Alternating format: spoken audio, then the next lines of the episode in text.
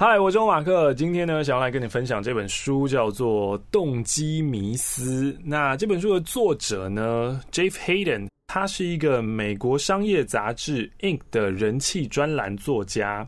今天想要跟你分享的这部分呢，是他告诉你他的点阅率爆冲的秘诀。直接告诉你答案，答案非常的简单，四个字：专注程序。我们都常常听到人家说：“哦，你要有目标，你要有梦想，然后呢，这个目标最好设得又高又远就好。”但是呢，这本书说：“对，没错，我们要设目标。可是呢，你在设完目标之后，你也要把目标丢掉。什么意思呢？首先，我们要怀抱远大的梦想。”我们要设立宏伟的目标，然后我们要致力于宏伟的目标啊！你不能设了以后不去做嘛，你真的要去用心去做，用力去做。接下来你要建立一套确保自己能够达成目标的程序，然后当你有了这一套程序之后，把你目标忘记吧，把你宏伟的目标忘记吧，改为努力的执行这一套程序。所以假设你的目标是跑完一场马拉松。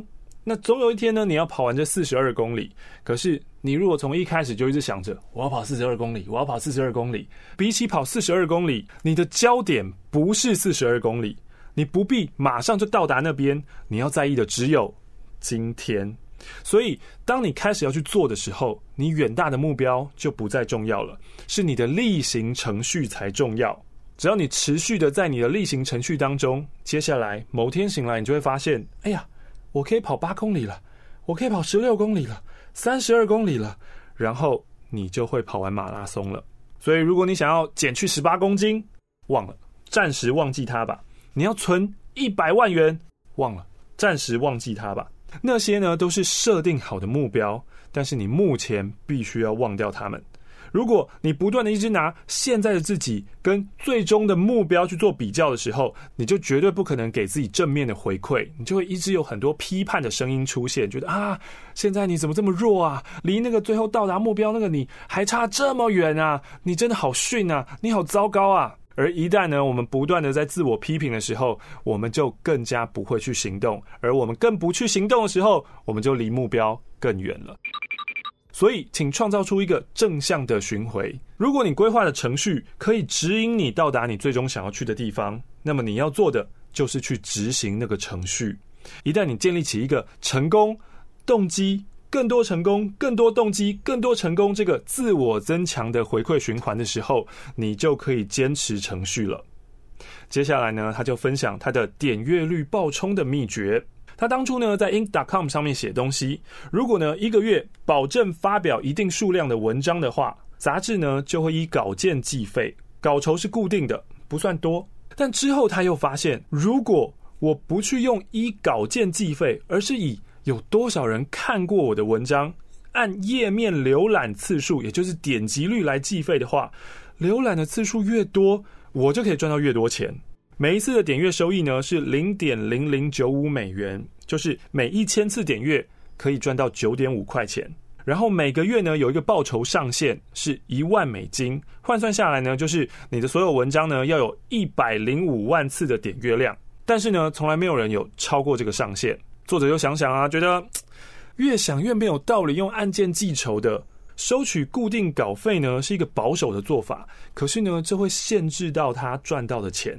为什么不用自己去赌一把呢？于是点阅率爆冲就变成了他远大的目标，一个月产生一百零五万次的页面浏览量。所以从零到每个月一百零五万次，这是一条很长的路啊。但是重点呢，就是坚持你的程序，然后去做。刚开始的时候呢，作者成绩有限，一开始那几个礼拜啊，大部分的文章浏览次不到一千次，很灰心吗？当然。从现在点击次数这么少的这里，到点击次数一百万的那里，好像有一个无法跨越的鸿沟啊。于是呢，作者就不管那个远大的目标了，他专注在自己可以掌控的环节，也就是他的日常安排、他的程序。经过一点实验跟大量思考之后，他把这个程序给确立出来了。网络世界是永远不会睡觉的，所以他每天的行程就是：首先，我要写一篇新的文章，没有例外。毫无借口，一天一篇，一个月是三十篇。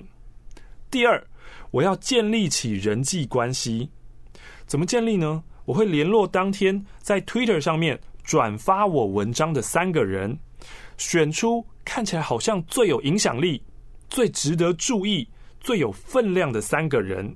也许呢，那个分量可能是一个很有想法的评论。然后呢，你就寄一封 email 给他，不是直接在 Twitter 上面回他哦，是你寄一封 email 给人，有点正式，受到关注的感觉，向对方说声谢谢。作者的目标呢，是要建立起真诚的连结。第三个程序，建立人脉，我就联络那些有可能会成为极佳写作素材的人士。作者呢，就专找执行长、创办人。知名的创业家，这些有公信力、社会上已经认可他们的人，然后追踪他们。当然呢，很多的讯息就石沉大海了。可是有些人会回应哦，更有些人就成为我的朋友，然后出现在之后的书中。第四点，在我的吸睛标题清单当中增加三个项目，标题会成就文章，或是摧毁文章。不管呢、就算你的文章内容再好，如果你的标题很烂的话，没有办法吸引人阅读的。所以作者努力去了解，诶，有哪些的标题技巧可以吸引到读者，并且呢，将那些技巧纳为己用。哇，这就是现在我觉得很多很多的网络新闻，他们下标真的都很厉害，他们都是在这上面下过功夫的。接下来第五点，评估最近的结果。我来观察一下我的页面浏览次数啊。我来看看我的分享、我的按赞、我的推文，我尽量去了解一些，嗯，有什么东西是可以引起读者的共鸣呢？还有读者到底在意些什么呢？这边要注意哦，我写作不是为了自我满足，而是要喂养读者，我是要取悦所有的读者。如果要知道什么样的方法管用，唯一的方法就是了解读者。那这边这一点呢，我觉得非常非常的重要，因为常常呢，我们在创作的时候都想着。我要做出什么让我自己喜欢的，让我自己满意的，然后不顾其他人，就别人喜不喜欢那个不关我的事啊，因为喜欢我，然后他自己就会喜欢我啦。但是如果你真的是要成功，而这个成功是别人要认可你的话，那么你就不能不顾市场。如果你今天是个音乐家，你就不能说我就是要做一些很自逆、我自己喜欢的音乐，然后再抱怨说都没有人听到我。大家都不懂我的音乐啊，废话啊！你做音乐就只有你自己喜欢 啊，这个市场就是不喜欢嘛。同样是你要当一个 podcaster，你要当个 YouTuber，你所做出的内容就觉得，我真的觉得我自己做的内容超好哎，可点击率很差。问题是谁？问题绝对不是观众，问题绝对是我。如果我想要点击率爆冲的话，我就要去了解。大家喜欢看些什么？什么样的东西会爆冲？那如果像我现在，我可能就不管点击率，我就是做我自己喜欢的东西。点击率 I don't care，那就没关系，我就做我喜欢的东西就好。最后一点呢，不理会我的编辑，我不听我的编辑的意见呢，是因为他的那些经营技巧只适用于每个月最多三十万点阅数的专栏作家。可是我的目标是百万诶，那就表示我必须要采取一些不同的做法。当然呢，我们的意见就会分歧喽。一开始的几次我都输了，可是当我的点阅率开始上升的时候，我的意见就会占上风了。直到最后，我就可以照我自己的意思行事了。听起来很简单，对吧？就你只要做到这六点，你的点阅率就会爆冲。因为这是一套自我增强的程序，频繁的创作，然后在创作的过程当中精进你的技巧，每天都做，每天都写，好像是建立起一个创作博物馆一样。再来呢，建立人脉，并且不断不断扩增优质的内容，然后频频的试验不同的标题，让你可以快速的拟出更好的标题，更吸睛的标题。最后呢，还会发展出一种自我风格。当你做的作品越多，联系的人越多，实验的越多，你就有越多可以分析的数据，也就越能了解这个世界上大家、你的读者、你的观众、你的听众他们的需求跟喜好。那这又会让更多人。会想要去点你的文章，点你的影片，点你的 podcast 来听、来读、来看。好，那接着下来，作者要来分享他遵循的这一套程序得到了成功了吗？第一个月点阅数只有三万五，三万五，但他还是一样每天写、每天做、每天在我的程序、每天联系、每天发 email、每天精进自己的下标。下一个月。就有十万了，哇，这是将近三倍的成长，很好。再下个月就超过三十万，又是一个三倍的成长。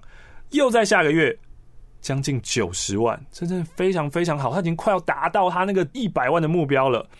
到了第五个月的时候，其中一篇文章成为 LinkedIn 上面最多人分享的文章，那个月的浏览次数达到了两百一十万。所以如果单看每一天的话，什么都没有改变啊！作者只是每天遵照同样的程序，做着同样的事情，但是成果已经大大大大的不同了。而在某种程度上面，因为你每天都做这些事情，你也改变了你自己。遵循程序有助于你培养你的技能，拟定你的策略，更重要是磨练自己迈向远大目标必备的这种信心跟毅力。好的。作者分享的这套方法适不适用于你现在的产品、你现在的创作呢？现在呢，台湾也有一些以点击率来分润的网站，不管呢你创作的内容是文字、是影片还是声音，其实呢，我们都可以好好想想要怎么样创造出一个正面回馈的机制，然后呢，我们就每天遵照这个程序努力下去。希望呢，我们都可以获得我们自己想要的成功，然后就跟原子习惯所说的一样。每天只要进步百分之一就好，百分之一，一点点就好。